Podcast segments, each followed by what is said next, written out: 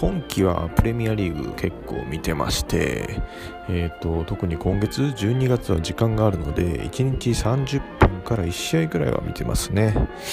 でやっぱ今遊びにも行けないですしまあ仕方ない感じですかね。でまあ家でサッカーを見る生活全然自分は嫌じゃなくて、まあ、飲み代もかからないのでその辺あたりは、まあ、ダゾーンの、えーと、視聴料、えーと、月2000円ぐらいですね全然問題なく払って見てるような感じですで、えーと、サッカーはですね、まあ、中学ぐらいからずっと欧州サッカー見てるので結構まあいろいろ見てるんですけどまあ、ダゾーンに入ってサッカーの見方変わりましたね。で、これまで、えーそうこれまでと違って今は気になる試合の立ち上がりを見まして、まあ、面白かったら見て、まあ、つまらなかったら、まあ、見なくてもいいかなみたいな感じですねで昔は地上波とか、えー、J スポーツの中継を録画して試合見てたんで録画した試合は、ま基本的に最後まで見てましたよねはいでも今はやっぱ試合を取捨選択できますよね。当にたくさんありますから。本当なんかザッピングして見ている感じといいますか、サブスクでコンテンツの見方変わりました。で、えーと、相対的に1試合を見るっていうその価値が下がった分、まあ、試合の内容を求めるようになったと思います。はい、で今シーズンのプレミアなんですけれども今シーズンはですね本当にあの中堅クラブと強豪のビッグクラブの力差が本当に縮まってましてかつてないほど試合結果が読めない展開ってなってますね。それが本当面白いです。でまあ今はやっぱりほぼほぼ無観客での試合が続いてますのでホームアンダーウェイの概念もその通常のシーズンよりあんまなくてより勝負が読めないと言ってもいいかもしれないですね。で12月見た試合はこんな感じです。えっ、ー、と前々節がエバートン、チェルシーとユナイテッドシティ。で前節がウォルバーハンプトン、チェルシーリバプール、スパーズ、レスター、エバートン。で今節はエバートン、アーセナル、スパーズ、レスターという感じです。で、まあ、これまでいろいろバーって見てて、まあ、今シーズン結構面白く見えてるなってチームが、まあ、いっぱいあるんですけど今回ちょっとその中の2チームのお話ししようと思います。で1つ目がチェルシー。でやっぱチェルシー、まあ、たくさん補強しましたよね。その中で新しいタレントと,、えーとそういったタレントの組み合わせっていうのは本当に豊富なので結構毎回見てて新鮮新しいいろんな組み合わせが見えますよね。メンバーもそこまで固定はまだしてないですね特に前線に関して。なのでそこが面白いですね。であとやっぱまあ新加入で後ろの方は固まってるんですけれどもえっ、ー、とやっぱチアゴシューバーがやっぱどんどん落ち着き取り戻してきてましてそこからの落ち着いたビルドアップっていうのはやっぱりちょっと何ですかね貫禄があると言いますか見ていて面白いですよね。なんだろうね、やっぱオーラがあるというか、はい。やっぱ血が引き締まる感じしますよね。チアゴシューバーが後ろからビルドアップをしていくと。で、あと、うん、左の、えっ、ー、と、アタッカーで、えー、こちらも新加入のベルナーですね。ベルナーは結構、あのー、新戦力ながら起用され続けている選手だと思うんですけれども、ベルナー結構好きですね。やっぱ強引に突破できる選手で、まあ、なおかつまあ点も取れますしあとはやっぱ顔がかっこいいですね。かっこいい選手いいですね。チェルシーのユニフォームもすごく似合ってると思います。で後ろの方は、まあ、あの固まってきてるんですけどまだまだ前線っていうのはねあのチームの核となるアタッカーのプレイヤーはまだ出てきてないかなと思いますのでその辺は、まあ、ランパード監督も、えー、っとそうですよね。その選手を起用続けながらいろいろ考えているのかなと。フォワードもねあのイブラハムなのか、まあ、ジルーもまた最近使われ始めてますしそこもやっぱいろいろ見出しながらってところでその辺りの今後がどうなっていくのか楽しみです。で、えーともう一つはえ、スパーズですね。モーリーニョになって2年目でやっぱ今面白いですね。で、えっ、ー、と、まあ、12月の私が見た試合の中では直近ではあのリバプールとレスターにちょっと連敗しているところになるんですけど、まあそれは上位対決だったし、まあ仕方もない面もあるのかなと思いますね。で、リバプール戦に関しては、えっ、ー、と、完成度の面では昨シーズンよりはだいぶ差を縮めて、結構本当互角に戦えているように見て感じました。で、スパーズは、まあ、チェルシーと対照的にメンバーもかなり固定してまして特に中盤から前線にかけてその役割分担がすごくしっかりできているのが良いと思いますね。でやっぱまあ好調のケインとソンのアタックが本当素晴らしいんですけれどもまあ個人的に面白いと思うのがエンドンベルですね。で、昨シーズンより加入した選手で、まあ、中盤のダイナモ的な選手ですよね。で、位置づけとしては、リバプールのあのワイナルズムと似ているかもしれませんね。結構今のフットボールでは、まあ、だいぶ前線から走って、えー、と守備できて、さらにその、なんですかね、えーと、インテンシティも高いようなところで結構重宝される役割の選手ですよね。で、モーリーニョらしいなと思うのは彼をあのトップ下の位置で使っていること。で、やっぱプレスをきっちりかけられる選手なんですけれども、あの実はそのボール持った時の判断も良くて少ないタッチで、えっと、割とその損に対して少し意外性のあるスルーパスなど結構本当にテンポよく出したりするのでそういったところから点取れてるのがやっぱ面白いですね。あとやっぱソン・フンミンの決定力というかシュートめちゃくちゃうまいですね。本当にすごい選手だと思います。で、モーリニョのスパーズに関しては、えっ、ー、と、そうですね、今年の9月ぐらいに、あの、アマゾンプライムのあの、オール・オア・ナッシングで、その1年間の密着取材のやつの特集されてたのを見ましたので、やっぱ、そういったのを見ると、より、その、なんですかね、ちょっと応援していたくなりますよね。で、あと、ケインとソンには今シーズンは怪我なく好調を維持してもらいたいですね。あと、デレアリどうなんでしょうね。なんかまあ、あの、ヒゲの感じといい、キャラ的には結構好きなんで移籍しないでほしいんですけれどもね。まあちょっとそこはまだ今の段階では分かりません。あと、右サイドのオーリエっていうのは、まあ、どうなんだろうな。モーリーニョがそこをまだどの程度信頼してるのかちょっとまだ分かんなくて、ちょっとやっぱ、まあ、なんですかね、漁港同士で当たるときそこが結構狙われたりとか、そこの守備が割と気になるところになるので、そこが今後、まあ、個人的には気になります。まあ、まだ他にも、今回今2チーム、というわけで、えーと、今回2チームご紹介させていただきました。他にもその中堅チーム面白いチームたくさんあるのでそのあたりまた、えーと、次回にでもお話しさせていただければと思います、えーとご視聴ありがとうございました。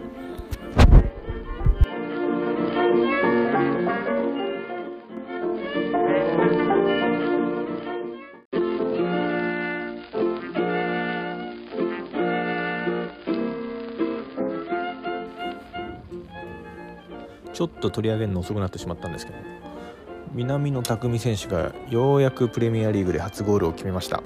えーと、第14節のクリスタルパレス戦での先制弾ですね。でえっ、ー、と移籍は今年ですね。今年の本当に1月の初頭に移籍してから本当に約1年えっ、ー、とゴールまで時間かかりました。まあ本当にあのー頑張ってはいるんですけれどもやっぱ、ね、ポジション柄点を取らなきゃいけないのでそういった意味ではやっぱ結果出るまで時間はかかったかなと思いますしまあねここからまたうまく波にねあの乗ってチームに馴染んでいければいいんですけれどもやっぱりそのプレミアリーグ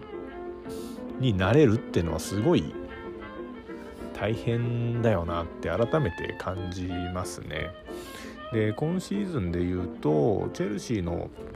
ベルナーなんかもやっぱりね点がねえっ、ー、と点は取りましたけどそこからまだねノーゴールゴールが取れてないのが続いてたりとかまあ本来彼の実力だったらまあ取れてそうなところもまあちょっとうまくミートできずとかそういったので外してたりもしますしまあそういったその調子の波とかきっかけの問題とかもあると思うんですけどやっぱりなかなかそのリーグになれるってのが大変だよなっていうのは結構見てて思います。でまあ結構そのダゾンとか見てたりするとベルナーのインタビューなんかもそのえー、ね、その実況や解説の人が取り上げてたりくれたりするんですけれどもやっぱりそのね、そのもともとその CL4 強に入ったナーゲルスマンのライプツヒで結果を出してた、まあ、これこそ現代サッカーで評価されるようなベルナのような選手でも環境になれるまで時間がかかってるっていうのはやっぱりブンデスと比べてプレミアのレベルの高さっていうのはあるのかなっていうのはその本人の話とかでも挙げられていましたね。で、まあ、今季は特に上位10チームぐらいプレミアリーグの、ね、チームどこも強いので、ね、昨シーズンぐらいまでねトップ6とか言われてましたけどそれこそね本当にレスターエバートンアストンビラウォルバーハンプトン今シーズンはサウサンプトンも強いですしね11チームとかまあね本当半分以上じゃないですかそしたら。が普通にあの上位チームと CL 圏にいるようなあの CL 出場してるようなプレミアのチームとも互角であったり互角以上の戦いしますしそこのねレベルのね上がり具合やっぱすごいと思うのでそんな中で結果出すのはやっぱ大変でしょうね。でえー、ただその移籍今シーズンもまあいろいろ移籍あったんですけど移籍して結果出してる選手はやっぱいますね。でそういった選手ってのはやっぱりいろいろ見ていくとプレミアリーグを経験してた選手っていうのは新しいチームに所属してもすぐ結果を出してるかなと思いました。えっ、ー、とまあやっぱ夢どころで言いますとリバプールかねウォルバーハンプトンから取ったジョタであったりチェルシーがレスターから取ったチルウェルあとスパーズがサウサンプトンから取ったホイビアはかなりねフィットしてますよね。そのちょっと前で言うとそのねそのサウサンプトンからねリブプラファンダイク取ってそれこそやっぱすごいブレイクしましたしそこはかなり本当にその プレミアの中堅ねレベルのチームで活躍してる選手を取るっていうのはすごいね確実なんだろうなってのは思いますよね。移籍金ね一応調べたんですけどチルウェルが5020万ユーロジョッタが4470万ユーロホイビアが1660万ユーロですね。まあでも金額に見合った活躍ねしてますよね。ホイビアはすごいいい買い物でしたね。これ見てみると。あとスパーズかなりねあのいい補強しましたね今シーズンねモーリーニョの方がスパーズだとねレギロンとかねそれも今シーズンからでしょ？も取ってますしかなり左サイドでねいいねそのからの武器になってますし、うん、ベイルは今ちょっと怪我しちゃって、まあ、ベイルはもうもともと実力がある選手だからあれですけど。いやねスパーズに関してはねまあ、少なくともレギュロンとホイビアがかなりフィットしてチームの中心になってるっていうのはすごいね好調の要因だよなとは思いますね。うん、まあそのもちろんねそのレギロンであったりやっぱあとは冬のあの1年前の冬のマーケットで来たブルノ・フェルナンデスみたいなその例外もありますけれどもでもやっぱりちょっとプレミアで活躍してた選手、まあ、特にプレミアの中堅で活躍してた選手を取るっていうのは、ね、すごい最もね確実な補強ですけどでもやっぱどれも50億ぐらいかかっちゃいますよねあ日本円でいうと50億ぐらいの移籍金がかかっちゃうのかなと思いますね。でそこのやっぱね選手の売却がうまいのがやっぱレスターですよね。一昨シーズンマグワイナーで昨シーズンはまチルエルなども移籍させていますけれどもやっぱそこで相当な移籍金出てますしなおかつ上位陣に、まあ、上位に食い込める、ね、サッカーしててすごいですよね。でいろいろちょっとね選手メーカーとか見てて思ったおって思ったのがその今シーズンねそのフランスのサンティティエンヌからフォファナっていうセンターバック取ってるんですよ。でまあ今はもうね若干二十歳になったばかりの選手なんですけれどもその選手があの今ね試合に出てすごい活躍してるんですよね。そのレスターのセンターバックのチャーラルがね怪我しちゃったせいで出番回ってきて今はねエヴァンスと一緒にセンターバックで組んでるんですけれども、ね、やっぱそこでね、あのー、まあ問題なくプレーできてますしすごいなっていうのででその選手そのレスターがですよセンターバックのその若手を取るのに、えー、日本円で42億かけて取ってるんですよ。その AC ミランとの争奪戦を制して取ったまあ結構新生のそのオーディションなんですけど、ね、レスターがその補強お金を使ってセンターバックを取るって時代。やっぱまあ、まあ、センターバックが結構その、ね、人材的によりね希少価値があるっていうのも事情もあると思うんですけど。いやすごいですよね。でもまあその説得力あるのはレスターの場合はそこから成長させてそれよりもね高い値段でその後売れますからね。いやそうね。すごいですよね。レスターの何ですかね。スカウト陣容もすごいですしあと若手をね抜擢できるブレンダン・ロジャースの手腕さらにそこで結果を出せるっていうのもやっぱねすごいですよね。レスターなかなか面白いチームだなって思います。でえ、ー、とまあまたちょっとセンターバックの話に続くんですけれどもやっぱね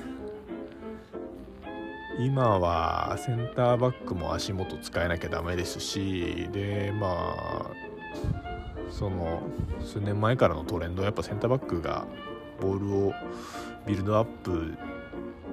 しなきゃいけない、まあ、少なくとも2枚のうち1枚は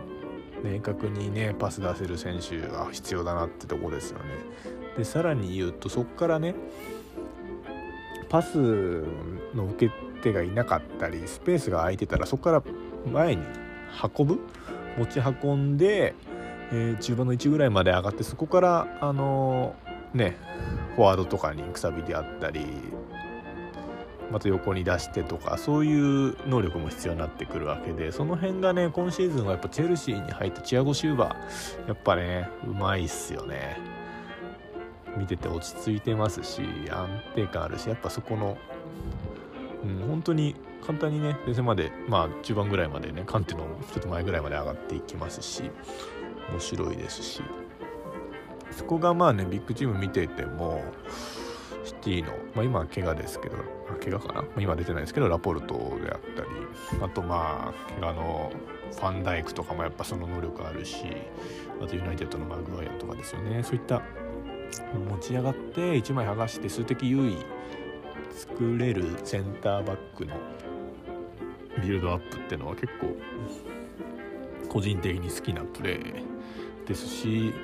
ねまあちょっともっとねその中堅のチームとかいろんな選手見てって面白いろいろそういった能力にも注目して見ていきたいなと思いますね。でふと思ったんですけど昔そのいたねルシオいましたよね。レバークーゼンからバイエルン行って最後インテルかな。でねやってたルシオとかそのセンターバックですごい攻撃参加して持ち運べる選手だったんですけどね今のフットボールだったらルシオみたいなプレー求められてんじゃないってちょっと思ってやっぱ今だったらもっと評価されてるかもしれないですよね。価値が上がってたかもしれない。ルシオ。うん。でちょっとねさらにもっと前で言うと、まあ、リベロとかだともっと違うのかな。ね。そのねマテウスとかベッケンバウアーとかのね時代とかもやっぱその後ろのねフリーの選手が持ち上がるっていうのがチャンスになるわけですから。やっぱいろいろとねフットボールは進化しつつ中でその時その時に応じたトレンドというかね戦術というかそういったのが出来上がっててそういう戦術の流れに応じて選手も、ね、進化を遂げていくっていうのはすごいねここ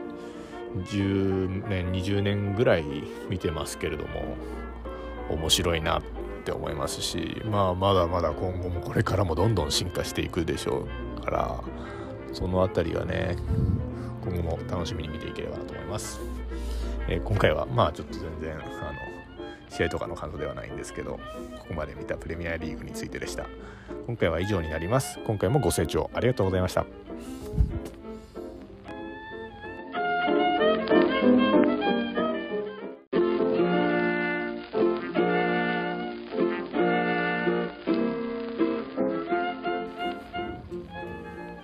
ちょっと取り上げるの遅くなってしまったんですけど。南野拓実選手がようやくプレミアリーグで初ゴールを決めました、えーと、第14節のクリスタルパレス戦での先制弾ですね。でえっ、ー、と移籍は今年ですね。今年の本当に1月の初頭に移籍してから本当に約1年えっ、ー、とゴールまで時間かかりました。まあ本当にあのね頑張ってはいるんですけれどもやっぱねポジション柄点を取らなきゃいけないのでそういった意味ではやっぱ結果出るまで時間はかかったかなと思いますしまあねここからまたうまく波にねあの乗ってチームに馴染んでいければいいんですけれどもやっぱりそのプレミアリーグになれるっていうのはすごい大変だよなって改めて感じますね。で今シーズンで言うとチェルシーのベルナーなんかもやっぱりね点がねえっ、ー、と点は取りましたけどそこからまだねノーゴールゴールが取れてないのが続いてたりとかまあ本来彼の実力だったらまあ取れてそうなところもまあちょっとうまくミートできずとかそういったので外してたりもしますしまあそういったその調子の波とかきっかけの問題とかもあると思うんですけどやっぱりなかなかそのリーグになれるってのが大変だよなっていうのは結構見てて思います。でまあ結構そのダゾーンとか見てたりするとベルナーのインタビューなんかもそのえー、ね、その実況や解説の人が取り上げてたりくれたりするんですけれどもやっぱりそのね、そのもともとその CL4 強に入ったナーゲルスマンのライプツィヒで結果を出してた、まあ、これこそ現代サッカーで評価されるようなベルナのような選手でも環境になれるまで時間がかかってるっていうのはやっぱりブンデスと比べてプレミアのレベルの高さっていうのはあるのかなっていうのはその本人の話とかでも挙げられていましたね。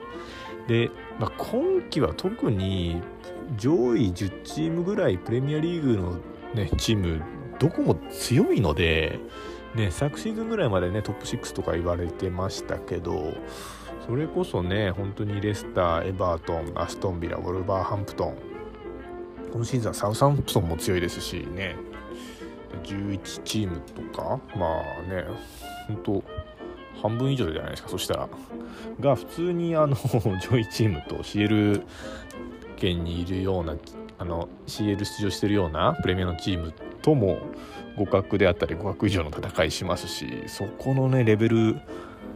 のね上がり具合やっぱすごいと思うのでそんな中で結果出すのはやっぱ大変でしょうね。でえー、ただその移籍今シーズンもまあいろいろ移籍あったんですけど移籍して結果出してる選手はやっぱいますね。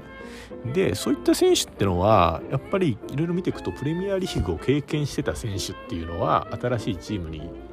所属してもすぐ結果を出してるかなと思いました。えっ、ー、とまあやっぱ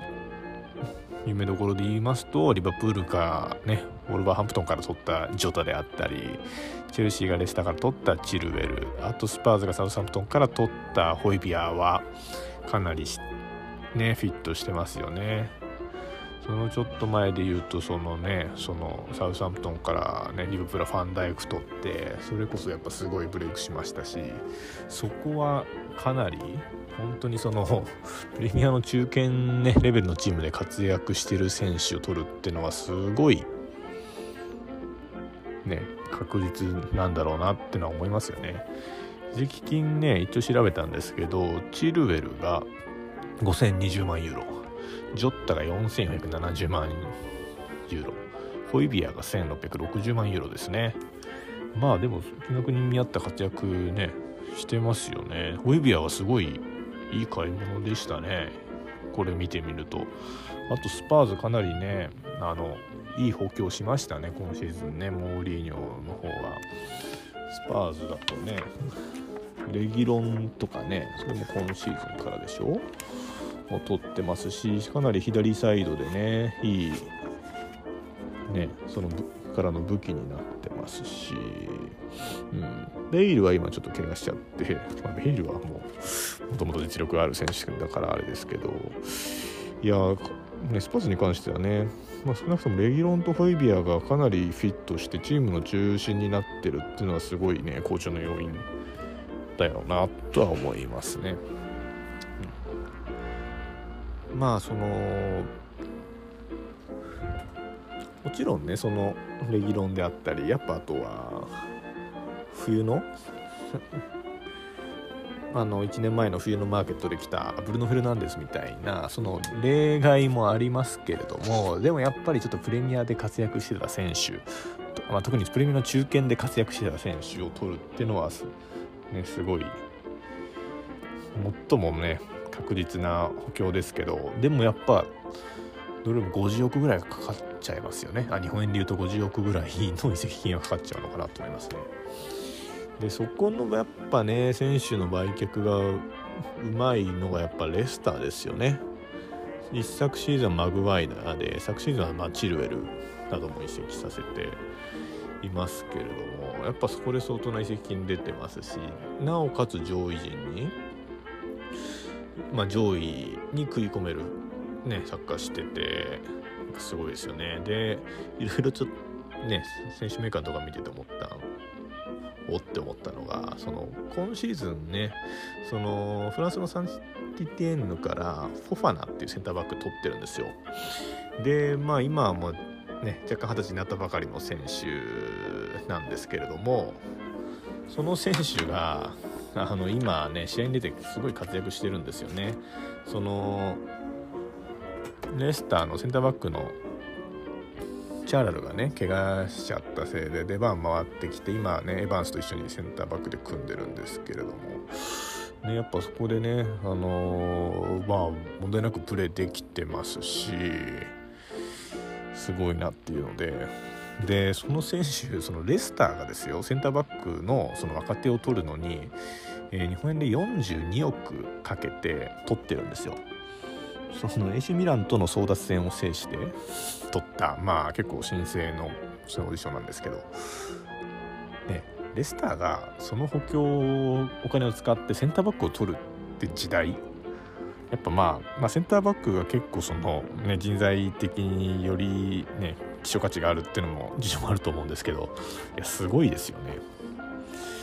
でもまあその説得力あるのはレスターの場合はそこから成長させてそれよりもね高い値段でその後売れますからね。いやそうね。すごいですよね。レスターの何ですかね。スカウト陣容もすごいですしあと若手をね抜擢できるブレンダン・ロジャースの手腕さらにそこで結果を出せるっていうのもやっぱねすごいですよね。レスターなかなか面白いチームだなって思います。で、えーとまあ、またちょっとセンターバックの話に続くんですけれどもやっぱね今はセンターバックも足元使えなきゃダメですしでまあその数年前からのトレンドはやっぱセンターバックがボールをビルドアップしなきゃいけない、まあ、少なくとも2枚のうち1枚は明確にねパス出せる選手が必要だなってとこですよね。でさらに言うとそこからねパスの受け手がいなかったりスペースが空いてたらそこから前に運ぶ？持ち運んで、えー、中盤の1ぐらいまで上がってそこからあのー、ねフォワードとかにくさびであったりまた横に出してとかそういう能力も必要になってくるわけでその辺がね今シーズンはやっぱチェルシーに入ったチアゴ・シューバーやっぱねうまいっすよね。見てて落ち着いてますし安定感あるしやっぱそこのうん、本当に簡単にね前線までまあ中盤ぐらいまでねカンテのちょっと前ぐらいまで上がっていきますし面白いですし。そこがまあねビッグチーム見ていてもシティの、まあ、今は怪我ですけど怪我かな、まあ、今出てないですけどラポルトであったりあとまあ怪我のファンダイクとかもやっぱその能力あるしあとユナイテッドのマグワイアとかですよね。そういった持ち上がって1枚剥がして数的優位作れるセンターバックのビルドアップっていうのは結構個人的に好きなプレーですしねまあちょっともっとねその中堅のチームとかいろんな選手見てっていろいろそういった能力にも注目して見ていきたいなと思いますね。でふと思ったんですけど昔そのいたねルシオいましたよね。レバークーゼンからバイエルン行って最後インテルかな？でねやってたルシオとかそのセンターバックですごい攻撃参加して持ち運べる選手だったんですけどね今のフットボールだったらルシオみたいなプレー求められてんじゃないってちょっと思ってやっぱ今だったらもっと評価されてるかもしれないですよね。価値が上がってたかもしれない。ルシオ、うん、でちょっとねさらにもっと前で言うと、まあ、リベロとかだともっと違うのかな。ね。そのねマテウスとかベッケンバウアーとかのね時代とかもやっぱその後ろのねフリーの選手が持ち上がるっていうのがチャンスになるわけですから。やっぱいろいろとねフットボールは進化しつつ中でその時その時に応じたトレンドというか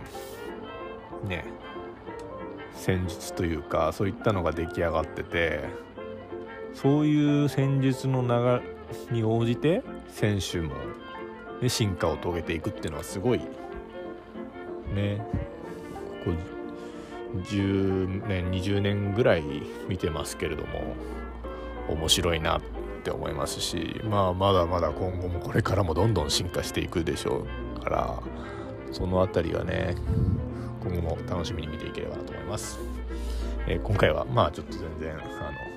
試合とかの感想ではないんですけどここまで見たプレミアリーグについてでした。今回は以上になります。今回もご清聴ありがとうございました。